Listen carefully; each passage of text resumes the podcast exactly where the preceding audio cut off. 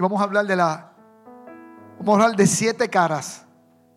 Siete caras de la necedad. Serían como siete manifestaciones, siete caritas de la necedad. Padre, tú sigues corrigiendo cosas en nuestro corazón porque tú nos amas. Eres el Padre amoroso que cuida de nosotros. Te pedimos en esta mañana, Señor, mis hermanos y yo, que más como Jesús y menos, menos nosotros. Más como Jesús en nuestras vidas y menos de nosotros, Señor. Corrígenos en amor, porque eres un Padre amoroso y nadie nos ama tanto como tú. Nadie nos ama tanto como tú, Señor. Bendito sea tu nombre. Cuando hablamos de alguien necio, que aquí lo hemos definido en el pasado en algunos mensajes, vuelvo y lo defino. Necio, buscando un diccionario electrónico, implica algunas cosas, ignorante, imprudente, terco, obstinado. Palabra pesadita, ¿verdad? La Real Academia Española, que la citamos la semana anterior, dice que necio es, ignorante y que no sabe lo que podía y debía saber. Hay cosas que tiene que saber y que las puede saber y las ignora. También define necio como falto de inteligencia o de razón, terco, porfiado en lo que hace o dice. Paréntesis. No estés pensando en, ah, aplica aquí a mi esposa, espérate, no, también aplica a mi, a mi papá. no, no. esto es contigo, estoy hablando contigo. Dios está tratando contigo. Déjate estar mirando para el lado, es contigo. ¿Cómo aplica esto a ti? Está frente al espejo. ¿Algunas cosas se parecen? Yo encuentro que sí. Yo estoy compartiendo lo que Dios ha tratado conmigo, porque yo todavía tengo algunos rasgos que necesito rendir a la cruz. Usted también. Necio, algunos sinónimos, por ejemplo, son pesados, prepárese. Tonto. Simple. En su razonamiento. Viven en simpleza. Imbécil. No lo digo yo. Ignorante, que ya lo leímos. Cretino. Tan lindo las alabanzas, ¿verdad? Y yo trayendo esta, esta contaba. Torpe. Torpe implica, en este caso, que es intencional en su torpeza, insistente en su torpeza, porque es terco. Bueno, necesitamos ayuda del Espíritu de Dios. La primera cara del necio es que niega la existencia de Dios. Niega la existencia de Dios. Y si existe, que no se meta en mi vida. Mira cómo la Biblia le llama entonces en el Salmo 14, versículo 1. Dijo el necio, ¿quién dijo? El tonto, el ignorante, el cretino, el terco, el etcétera, el etcétera. Dice la Biblia, dijo el necio en su corazón, no hay Dios. No hay Dios nada.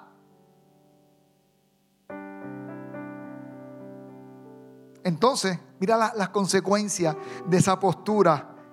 Entonces se han corrompido, dice el salmista. Entonces el necio se corrompe. Hacen cosas abominables. Y no hacen el bien. Así que los necios rechazan a Dios. De plano, Dios no es real. Y si es real, Él en su casa y yo en la mía. Viven como si no hubiera Dios. Rechazan su revelación. Y rechazan sus verdades absolutas.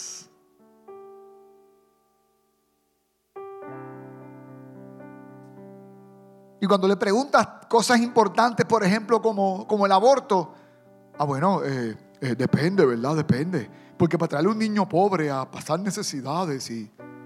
Imagínate que te violen una hija. A mí me dijo una persona así, que te violen una hija. Le dije, mira, si me violan a mi hija sería una desgracia tremenda, pero asesinar al bebé sería terrible también.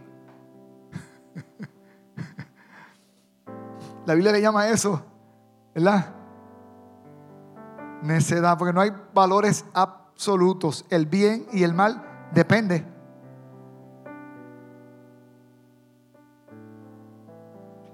Albert Einstein, que se cree que fue el científico más importante del siglo XX, que necesariamente no era cristiano ni teísta, dijo esta frase muy interesante. El hombre encuentra a Dios detrás de cada puerta que la ciencia logra abrir.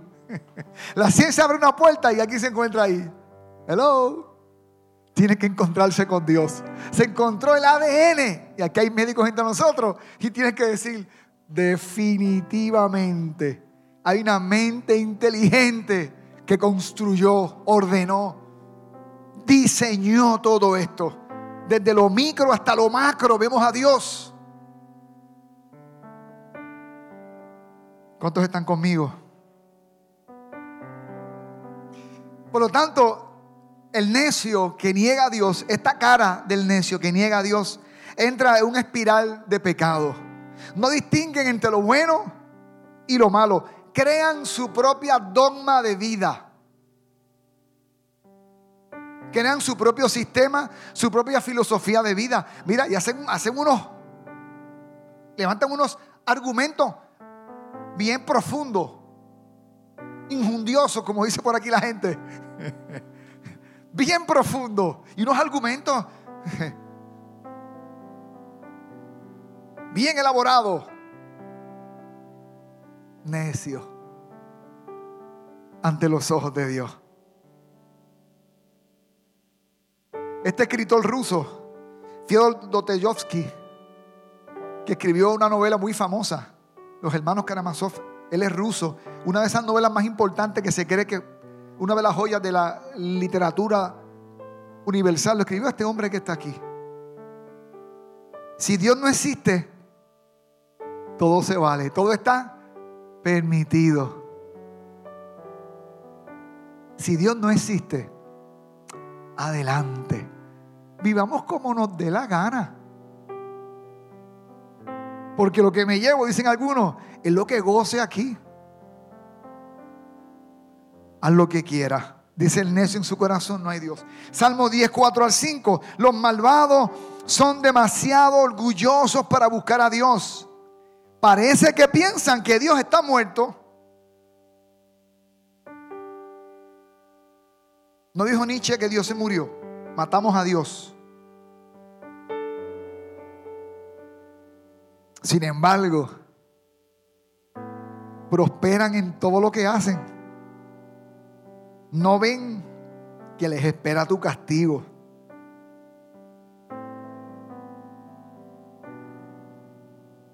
Hemos llevado el amor de Dios a unos extremos tan extraordinarios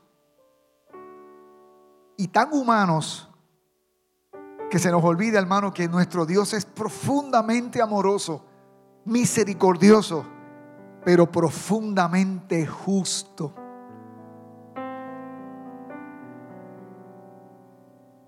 No deformemos el carácter de Dios que está muy bíblicamente balanceado. Y dice el apóstol Pablo, no nos engañemos, cada cual cosechará lo que sembró. Tristemente. La segunda carita de la necedad es que niegan los valores absolutos, lo que ya te mencioné. No hay nada blanco y negro, todo es depende. Todo es depende justificamos nuestros pecados. Justificamos nuestras ideas, nuestras posiciones. Depende.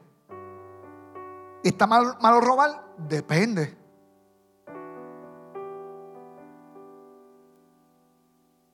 Isaías 5, verso 20 al 21. Qué aflicción para los que dicen que lo malo es bueno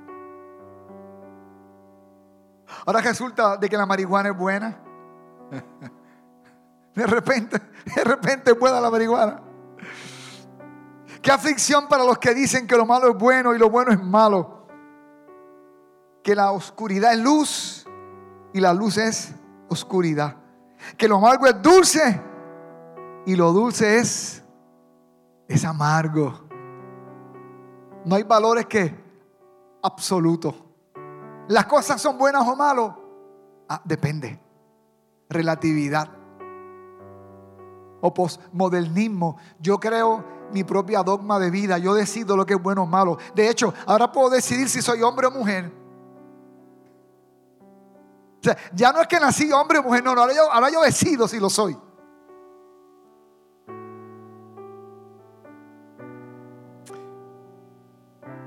¿Cuántos están aquí?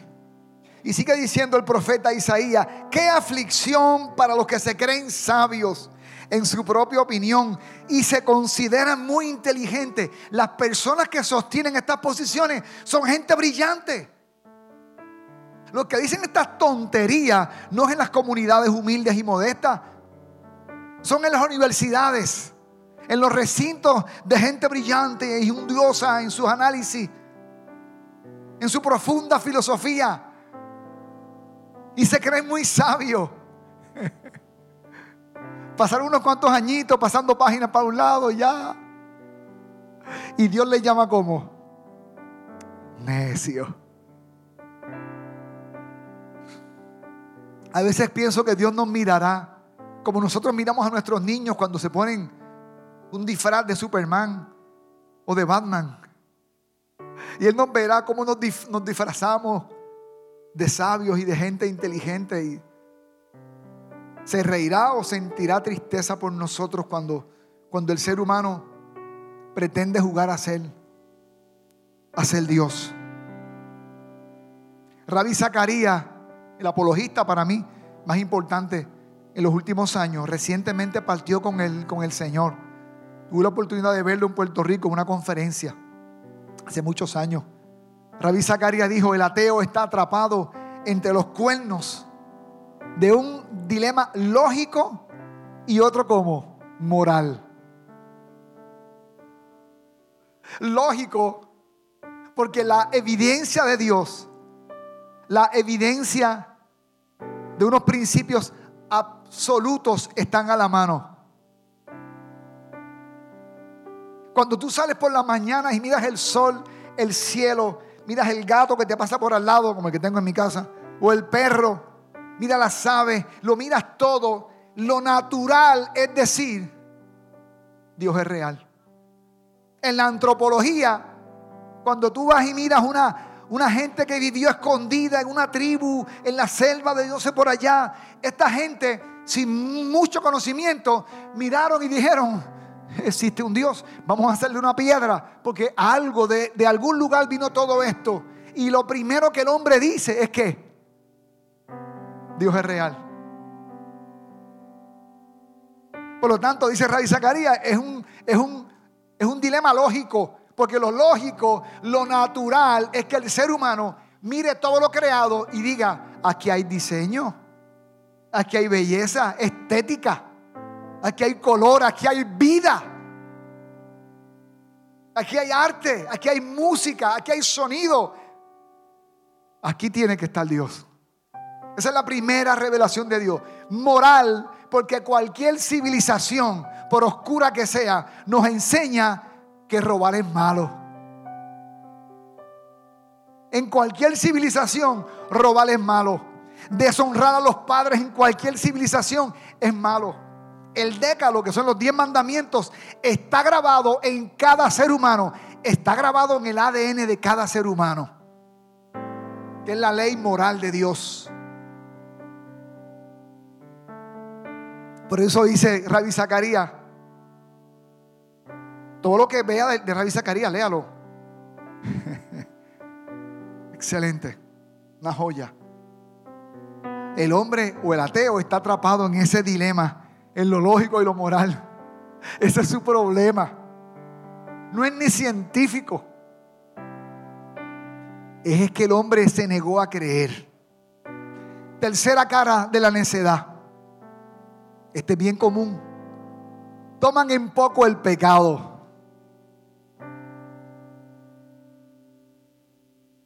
Toman en poco el pecado. Otra versión dice, se burlan de su propio pecado. Chacho, tú no sabes lo que yo hice este fin de semana.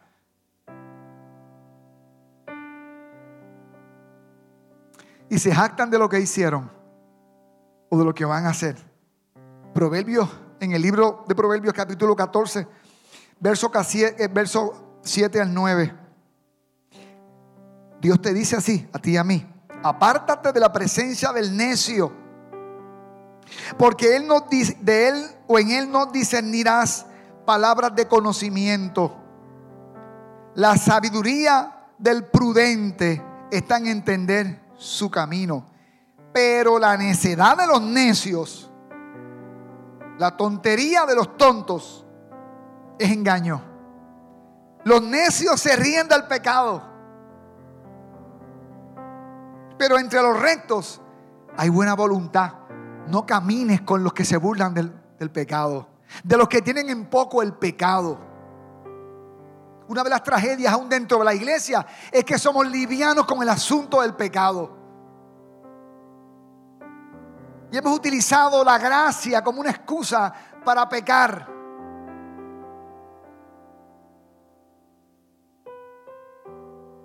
Y si estás en pecado y no te sientes mal, algo está pasando contigo.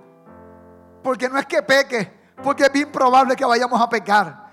Es que cuando eso ocurra, tú sientas el peso del pecado. Porque nuestro pecado desagrada a Dios. Dice en Génesis que Dios se arrepintió de hacer el hombre. Pero antes dijo que a Dios le dolió en su corazón. Nuestro Padre amado siente profundo dolor por nuestro pecado los que somos padres y tenemos hijos, nos duele hasta las tonterías, las necedades de nuestros hijos. Y nos causa aflicción en el alma. Imagínate Dios.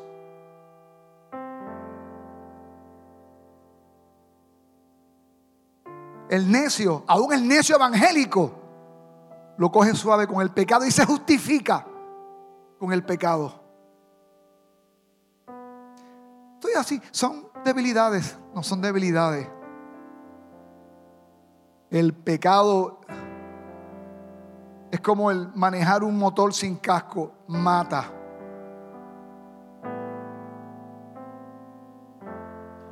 Isaías 53, verso 4 al 5. A ver cuán serio es el pecado. Sin embargo, fueron nuestras debilidades las que Él cargó. Fueron nuestros dolores los que lo agobiaron. Y pensamos que sus dificultades eran un castigo de Dios. Un castigo de Dios por sus propios pecados. Pero Él, Jesús, fue traspasado por nuestras rebeliones, aplastado por nuestros pecados.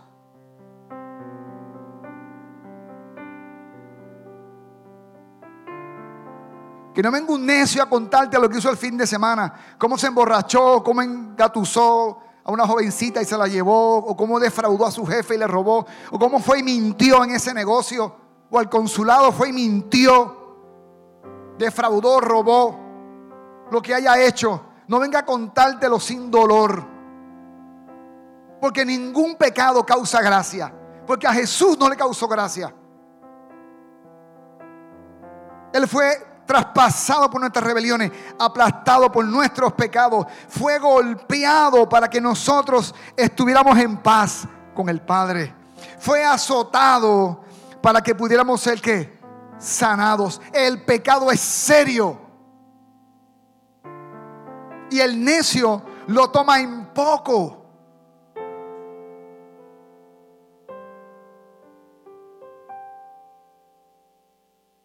Y usamos hasta unas estrategias evangélicas y bíblicas.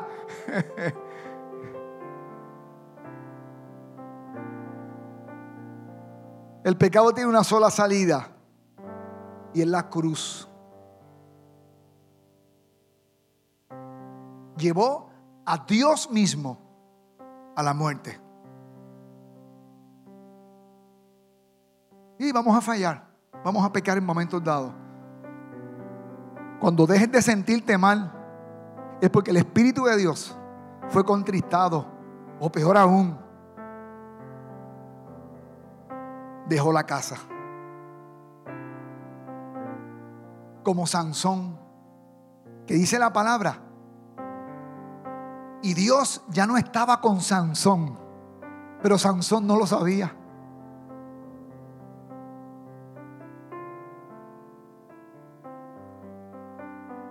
Ustedes saben que ese es uno de los pasajes bíblicos míos que lo leo y, me causa pavor. Pavor. Señor, que no te vayas de mi vida y yo no me dé cuenta. Avísame, Señor, cómo estamos tú y yo. Cuarto, la cuarta carita de la necedad es que crean sus propias ideas de Dios. Crean sus propias ideas. Crean un Dios conforme a sus concepciones y a veces conforme a sus apetitos carnales. Esto no puede ser pecado. ¿Y por qué no? Ah, bueno, porque es que a mí me gusta hacer esto que estoy haciendo. ¿Cómo puede ser pecado si es tan bueno? dice la palabra que cuando el hombre y la mujer vieron el fruto en el árbol, dice que era que era deseable, codiciable a los ojos.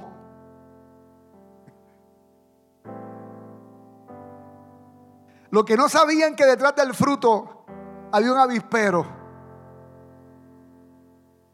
Eso es lo que no sabían. Versión mía, ¿verdad? Romanos capítulo 1, verso 21 al 22 y luego el 24 y el 25. Es cierto ellos conocieron a Dios. Cuando dice que ellos conocieron a Dios, no se refiere específicamente a lo teológico, a la revelación bíblica. Está hablando de la primera revelación que el hombre tuvo de Dios, que fue la creación. Lo primero que le dijo al hombre, aquí estoy yo. Fue la creación. La creación fue el primer mensajero de Dios. Soy real. Te he puesto en este lugar hermoso todo esto lo primero que nos grita, Dios es real, es la creación. Y estas personas dice que ellos conocieron a Dios, pero no quisieron adorarlo como Dios ni darle gracia.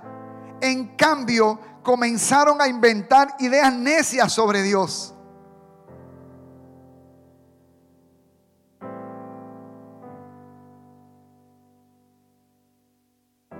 Ahora iglesias en algunos lugares de Europa y Estados Unidos para parejas del mismo sexo.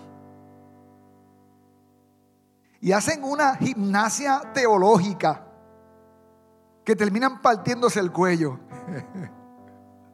No cualquier maroma es gimnasia, ¿saben hermano? No cualquier fe tiene asidero bíblico. Pero eso es otro tema.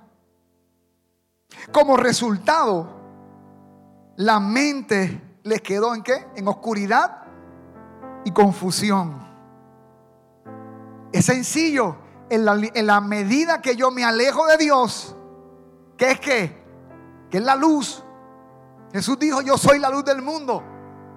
En la medida que yo me alejo de Él, si Él es la luz, ¿a dónde corro? A las tinieblas. Y voy entrando entonces a las sombras. Y voy entrando a la confusión. Porque en medio de esa sombra me dan y no sé quién me da. Tropiezo y no sé con qué tropiezo.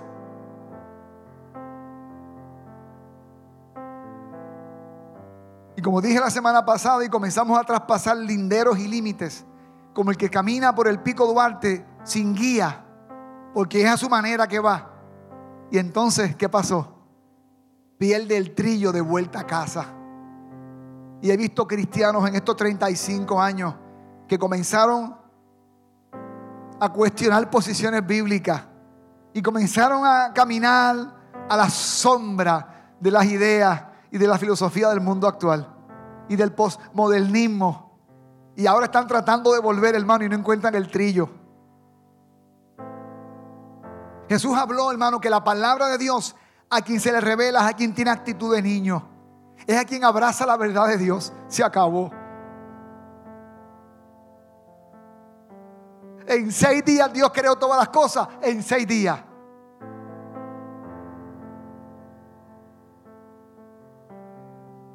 Afirmaban ser sabios, dice la Biblia, pero se convirtieron en completos tontos, necios, ignorantes, cretinos, etcétera, etcétera, y muchos etcétera, en la definición que dimos en, el inicial este sermón.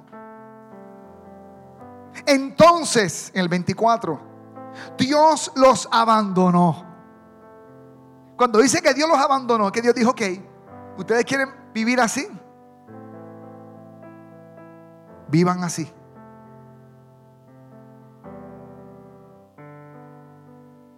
Para que hicieran, lean conmigo, todas las cosas vergonzosas que deseaban en su corazón. El problema que tiene el ser humano es que no me gusta mucho la idea del Dios de la Biblia porque demanda de mí unos valores y una integridad y yo quiero vivir conforme a mis pasiones.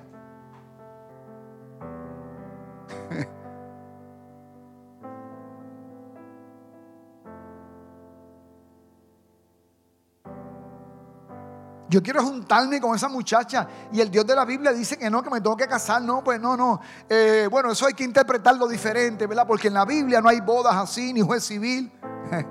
¿Eh? Pana, deja la excusa. Lo que quieres es irte a fornicar con esa persona y pues estás buscando una excusa. Dile la verdad, mira, me quiero ir a la calle a pecar. Quizás tengas vuelta a casa. Hablaba con un pastor que admiro mucho, que cayó hace muchos años y finalmente él se levantó y me dijo, mira Popín, ¿sabes por qué me pude levantar? Porque siempre le llamé a mi pecado por su nombre. El día que dejes de llamarle a tu pecado por el nombre que tiene, así me dijo, perdiste el ticket de vuelta a casa el único ticket de vuelta a casa al que caiga una condición terrible es llamarle al pecado por su nombre. No le quites ni un puntito de ahí del nombre de ese pecado. Llámalo por su nombre. Eso le dio vuelta. Ese fue el ticket de vuelta a casa. Si dejaste de llamar las cosas por su nombre, podrías perder el ticket. ¿Y sabes qué? No habría vuelta. Porque te vas a perder en esa oscuridad como el que se pierde en el pico Duarte. Que algunos los han encontrado y otros parecería que no. Y sigue diciendo, como resultado a que Dios quitó su mano, dijo, ok, que lo disfrute, suelte con eso. Como resultado, usaron sus cuerpos. Está hablando de sexualidad. De hecho, cuando lean luego en su casa ese capítulo completo de lo que está hablando ahí, se sorprenderían el que no lo ha hecho. Como resultado usaron sus cuerpos para hacer cosas viles. ¿Se acuerdan la semana pasada que Jesús llamó a estos pecados vileza? Para hacer cosas viles y degradantes entre sí. ¿Está hablando de qué? Entre ellos. Está hablando de intimidad sexual.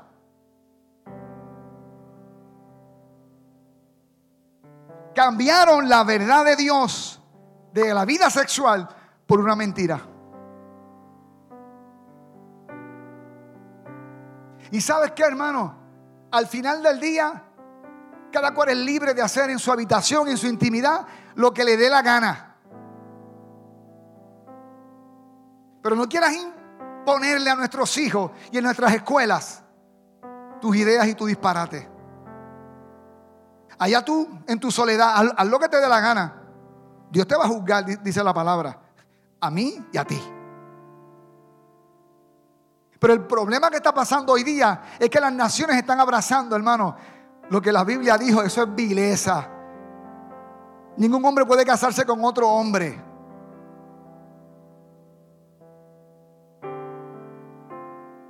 ninguna mujer puede casarse con otra mujer. De hecho, le hace ese capítulo después, Romanos 1 hacia adelante. Dice que se encendieron en pasiones mujeres con mujeres, hombres con hombres. Dice, llevando sobre ellos el pago de su extravío. Ese fue el pago de meterse en esa oscuridad. Traspasaron linderos y ahora no, saben cómo volver atrás. Imagínate que tú le dices a un chico, no hagas eso, y lo hizo y se rompió los dientes. Y cuando se levanta dice, bueno, es que es bueno estar sin dientes. No está mal lo que estás haciendo. No, está bien. Pero no, Dios no te diseñó sin dientes. No solamente creo que está bien estar sin dientes, sino que quiero que el presidente, el Congreso y la Judicatura reconozcan que los sin dientes tenemos derecho a estar sin dientes. Y que es normal estar sin dientes. No, espérate, pana. Es normal para ti. No me impongas tu basura a mí y a mis hijos y a mis generaciones. Vive sin dientes y come majao. Pero no vengas a decirle a los niños, es normal estar sin dientes. No vengas a decir, no, papá, hasta feo te ves. ¿Sabes qué, hermano? Si tengo el tiempo encima, miren. Satanás incitó al hombre para que el hombre que fue creado a imagen y a semejanza de Dios se convirtiera en un payaso en su sexualidad y en su imagen. Para dibujar la imagen de Dios en el ser humano. Y Satanás nos incitó para convertirnos en payasos de circo frente al mundo de la oscuridad. Y lo que fuimos la joya de la creación, lo que fuimos el sello de la creación, el hombre y la mujer, ahora el infierno se sienta a reírse y a burlarse. los que fueron creados a imagen y a semejanza de Dios no saben si son hombres o mujeres.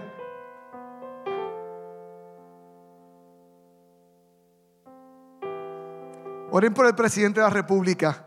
Ya un funcionario puso una banderita de la comunidad gay en el país. Oren por el presidente de la República. Que la comunidad gay haga en su soledad lo que quieran. Allá ellos con Dios. Que no nos impongan a nosotros su estilo de vida y a nuestros hijos tampoco. Y en nuestras escuelas que pagamos con nuestros impuestos, tampoco. ¿Están conmigo, hermanos? La corrupción no solamente de dinero, es moral también. Quinta carita, antes que el tiempo se me vaya, su confianza en el necio está en lo que hace y lo que tiene. No estoy diciendo que está malo hacer y tener. Es bueno hacer y debemos hacer. Es bueno tener y debemos tener. Pero es cuando eso es tu confianza. Y eso no puede ser tu confianza. Lucas 12, 18 al 21. Jesús, que hemos hablado de este tema en el pasado, solamente un pedacito. Entonces pensó, está hablando del hombre que, que era granjero y le fue tan bien ese año. Y los productos y la, y la, y la, y la cosecha fue enorme. Entonces está diciendo, entonces pensó ante la cosecha enorme, ah, ya sé lo que haré. Tiraré abajo mi granero construiré uno más grande. Así tendré lugar suficiente para almacenar todo mi trigo y mis bienes. Hermano, eso no es una mala idea. Hasta cierto punto. Que te vaya bien, que Dios te prospere, que haya abundancia en tu casa, eso es una bendición. El problema es la motivación del corazón. Luego me pondré cómodo y me diré a mí mismo, amigo mío, qué bien te ha ido, Popín. Mi vergüenza, qué bien te ha ido. Amigo mío, tienes almacenado para muchos años. Gracias a mi trabajo y mi esfuerzo estaremos bien. Relájate, come, bebe, diviértete. El problema de la historia es la motivación y el asidero, el apoyo de esa persona en, donde puso su confianza, en el fruto de su trabajo. Entonces, Dios le dijo, ¿quién le dijo? Dios le dijo, necio, tonto, ignorante, cretino, etcétera, etcétera, etcétera. Vas a morir esta misma noche. ¿Y quién se quedará con todo aquello por lo que has trabajado? Así es el que almacena riquezas terrenales, pero no es rico en su relación con Dios. ¿Es un qué? El que almacena y vive para, para sí mismo y no para Dios es un necio. Estuvo bien que trabajara, te esforzara y que cosecharas y la pasaras bien. Pero no me cultivaste a mí. No te relacionaste conmigo. No vivías para mí. No usaste esa riqueza para bendecir a otro, ese trabajo. Más que para ti nada más. Pensabas que eras eterno. Entonces, ¿cómo le llama? Le llama necio. No porque haya tenido y haya trabajado, por el corazón que tenía. Paul Torniel, uno de mis autores preferidos, a mediados del siglo XX, un escritor tremendo, suizo, depender de Dios es buscar su plan en el empleo de nuestro tiempo. ¿En qué empleas tu tiempo? ¿Está Dios en tu agenda? ¿Estás confiándole a Dios tu tiempo? ¿Tus días? Cuando tengas 60 años y mires para atrás, los que no lo tenemos todavía, yo ya me acerco por ahí, no tan cerca, pero bueno, por ahí voy. Cuando miremos para atrás, ¿en dónde estuvo Dios en mis días y en mi tiempo? Cuando veo un libro de Paul Torniel, léalo. Número 6. La secta carita de la necedad. Podría conocer la enseñanza de Cristo y no qué? Y no obedecerla. Mateo 6:26, ustedes lo conocen también. Sin embargo, el que oye mi enseñanza, está enseñando, está escuchando qué? La enseñanza de Cristo. Estuvo en la escuela de discipulado, va a la célula, lee. Fue al instituto bíblico, lo estoy leyendo. Se preparó teológicamente, sabe mucho de la Biblia. Vaya. Vas al grupo de Biblia cada año.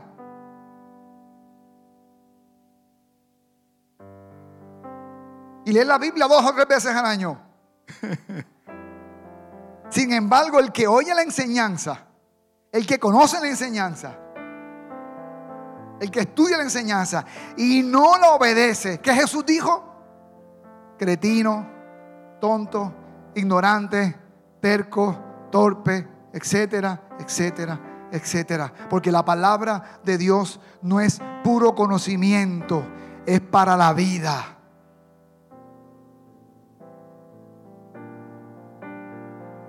No es cuánto sabes, es cuánto la usas en tu vida. Jesús dice que esta persona es la que construye su casa en qué? En la arena. Ya ustedes saben la historia, ¿verdad? Que la casa vino la tempestad y se hundió. Proverbios 28, 26. Los que confían en su propia inteligencia son qué? Son necios. Pero el que camina con sabiduría está como? Está salvo. No camines con tu inteligencia. Utiliza la sabiduría de Dios revelada en donde? En su palabra. Séptimo y último. La última, hay más caritas de la necedad, pero solamente siete. No escucha y no se deja corregir. Es mejor ser un joven pobre, que esté 4.13, pero sabio, que ser un rey, un padre de familia, un presidente de la nación, un juez, un pastor. Viejo y necio que rechaza todo consejo. Lo aconsejan, pero como el burro, se tiró por el despeñadero. Yo respeto mucho las parejas, los hombres de familia que vienen y se sientan con los pastores de esta iglesia y, y oramos y buscamos consejo de Dios. Punto. Porque es consejo de Dios lo que buscamos. Proverbios 13:1, el hijo sabio recibe el consejo del padre, mas el burlador no escucha las reprensiones. Hermano, usted tiene que escuchar el consejo de su padre, aunque su padre no sea cristiano, aunque su papá sea ateo, escuche el consejo de su padre. Lo que está diciendo no es que haga lo que tu padre diga, pesa su consejo, discierne si en lo que dice hay que sabiduría. Jóvenes, ustedes no son maduros hasta que tengan oídos para oír a su mamá y a su papá. Aunque tengas barba y bigote. Aunque tengas cuerpo de mujer. Si no sabes escuchar tu padre y tu madre, necio, terco.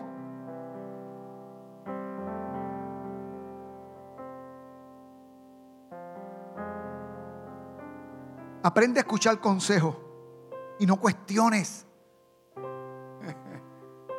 Anabel en un momento dado dejó de ser mi novia. En el primer culto lo dije diferente.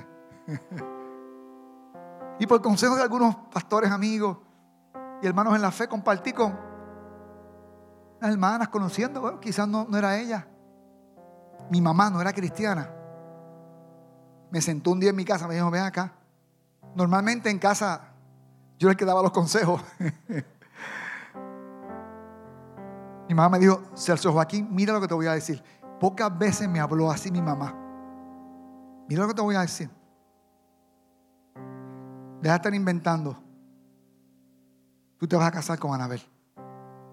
Sí que deja de estar inventando. Espera. Yo me quedé, wow.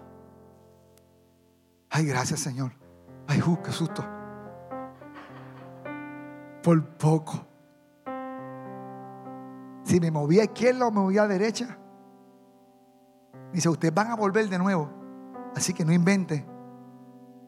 Y pastores diciéndome, mira, sí, quizás no van a ver la otra oportunidad. Y mi mamá me habló de parte del Señor. Y todavía no era cristiana. Hoy día una una sierva de Dios. Y esto muchos jóvenes lo saben y ustedes también. Recién convertido a Cristo. Venía con una relación de una joven cuando éramos inconversos. Y cuando me convierto, el pastor rey frente a mi casa me dijo, ¿tú quieres crecer? ¿Quieres servir al Señor? ¿Quieres avanzar en la fe? Sí, claro. Deja esa relación y nunca más veas a esa persona. ¿Y qué hice?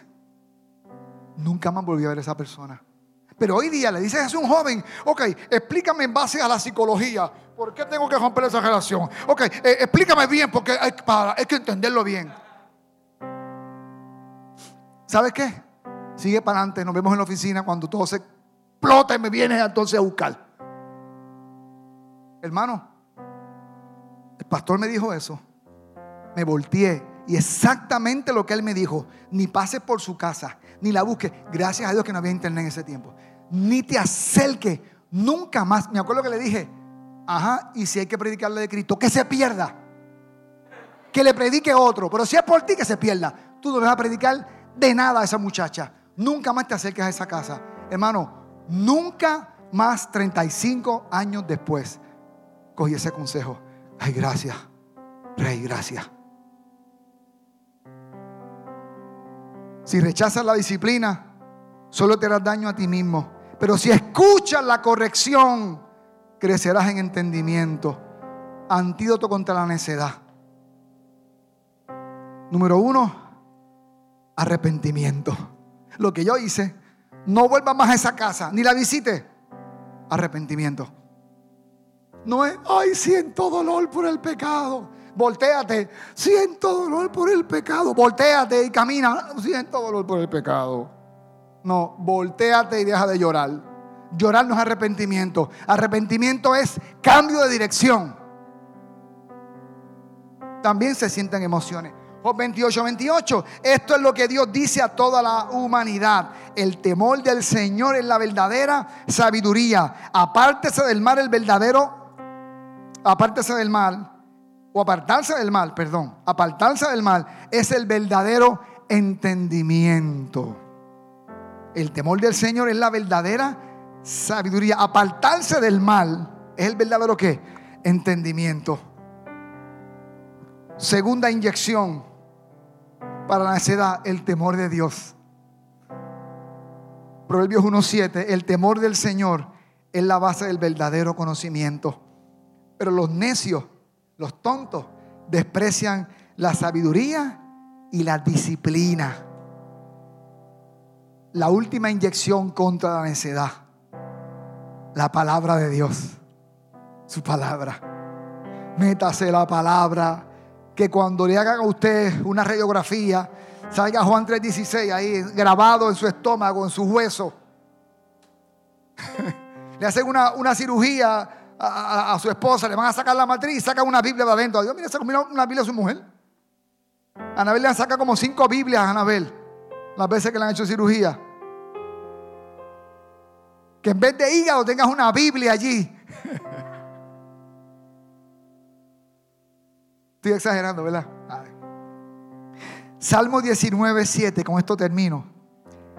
La ley de Jehová, la palabra de Dios, no es casi perfecta, es perfecta, que convierte el alma, te cambia.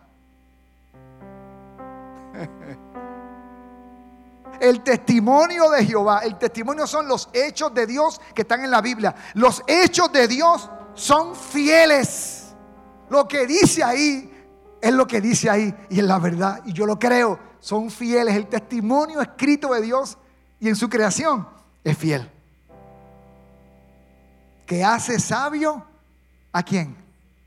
A Popín, que era tan necio. Yo era tan necio. Todavía quedan rasgos todavía por ahí. Por eso es que estoy tratando conmigo todavía.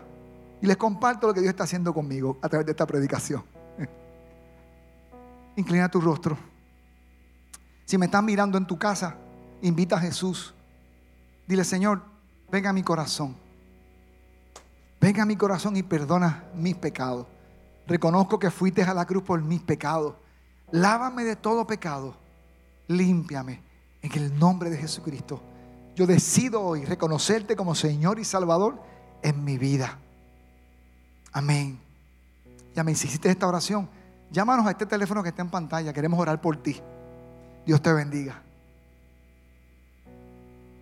Vamos a orar nosotros aquí. Si estás sentado, sentado aquí, no hay, no hay llamado. Esto es como el tema de la envidia. Todos tenemos algo que revisarnos. Señor, revisa mi corazón. Por lo menos yo he identificado, Señor, que todavía yo tengo algunas caritas de estas asomándose en mi corazón. Y te pido que me perdones, Señor. Padre, llévate toda necedad. Vacúnanos, Señor, con arrepentimiento. Reconocemos nuestro pecado, nuestra necedad en esta hora. Y abrazamos el temor a Jehová, el temor reverente al Señor. Y abrazamos tu palabra como buena válida, verídica y fiel para nuestra vida. En el nombre de Jesucristo. Yo bendigo a mis hermanos. Yo bendigo, Señor, a los presentes. Que sean personas que vivan en sabiduría. Que vivan en sabiduría del temor de Dios, de la contrición del Espíritu y de la palabra de Dios. Amén y amén.